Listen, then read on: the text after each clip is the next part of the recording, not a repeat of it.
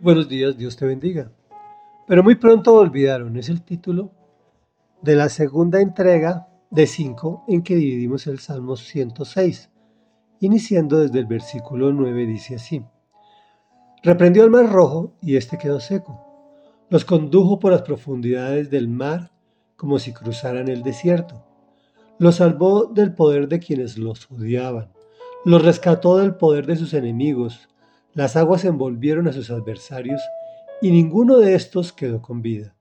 Entonces ellos creyeron en sus promesas y le entonaron alabanzas. Pero muy pronto olvidaron sus acciones y no esperaron a conocer sus planes. En el desierto se dieron a sus propios deseos y en los páramos pusieron a prueba a Dios. Y Él les dio lo que pidieron, pero les envió una enfermedad devastadora. En el campamento tuvieron envidia de Moisés y de Aarón, el que estaba consagrado al Señor. Se abrió la tierra y se tragó a Datán, sepultó a sus seguidores de Abirán. Un fuego devoró a ese grupo las llamas consumieron a los malvados. En Oreb hicieron un becerro, se postraron ante un ídolo de fundición. Cambiaron a quien era la gloria, su gloria, por la imagen de un toro que come hierba. Comentario.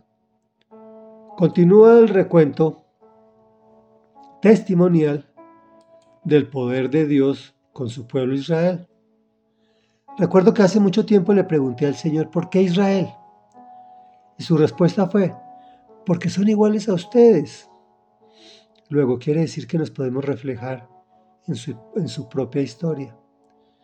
Veamos todo lo que hizo por ellos. Secó el mar rojo, lo atravesaron caminando. Sacó los sacó de la esclavitud que vivían en, en Egipto.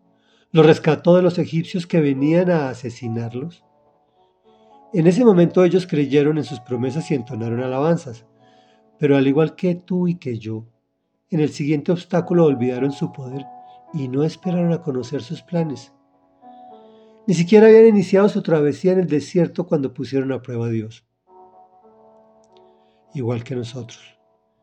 Ya sabemos que pidieron comida y agua sin creer que Él podía llevárselas a cualquier lugar.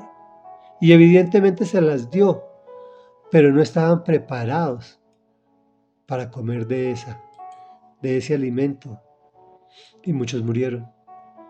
También murmuraron contra Moisés y Aarón, a quienes Dios había escogido, por lo cual fueron exterminados por el mismo Señor. Esta es una lección para todos nosotros. Toda autoridad ha sido puesta por Dios y si te atreves a rebelarte contra ella, a Él no le agrada, pues es desconocer su voluntad. Hay métodos establecidos para proceder, y cuando desconocemos su autoridad o la autoridad de quien Dios ha puesto a nivel espiritual, mucho más se molesta. Reflexión. La conclusión de hoy es que somos tan ciegos y tan necios que queremos desconocer la voluntad de Dios para hacer nuestra propia voluntad. Nos postramos ante un becerro, un ídolo de fundición, cambiando a quien es nuestro hacedor por la imagen de un toro que come hierba o de algo que es tan perecedero.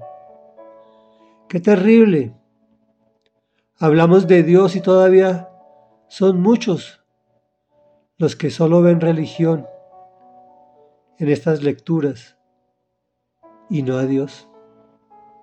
Señor, yo oro. Hoy especialmente quiero orar por esas personas que todavía no han podido ver tu rostro, Señor, a través de la lectura de tu palabra. Yo te clamo especialmente por todos aquellos que se rebelan contra tus escrituras, contra tu autoridad, contra tu voluntad, comenzando por mí. Si yo reconozco, Señor, que hay muchas cosas que no me gustan, Dios, pero yo me someto ante ti, Señor. Quiero someterme ante ti, me dispongo a someterme ante tu voluntad, Señor. Y reconozco que lo que estamos leyendo es tu palabra.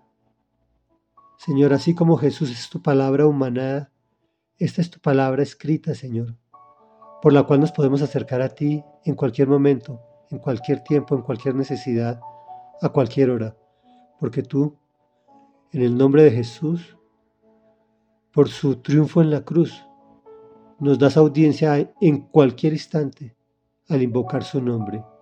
Te damos gracias, porque hoy al invocar el nombre de Jesús, tú, Señor, nos reconociste como tus hijos. Amén y amén.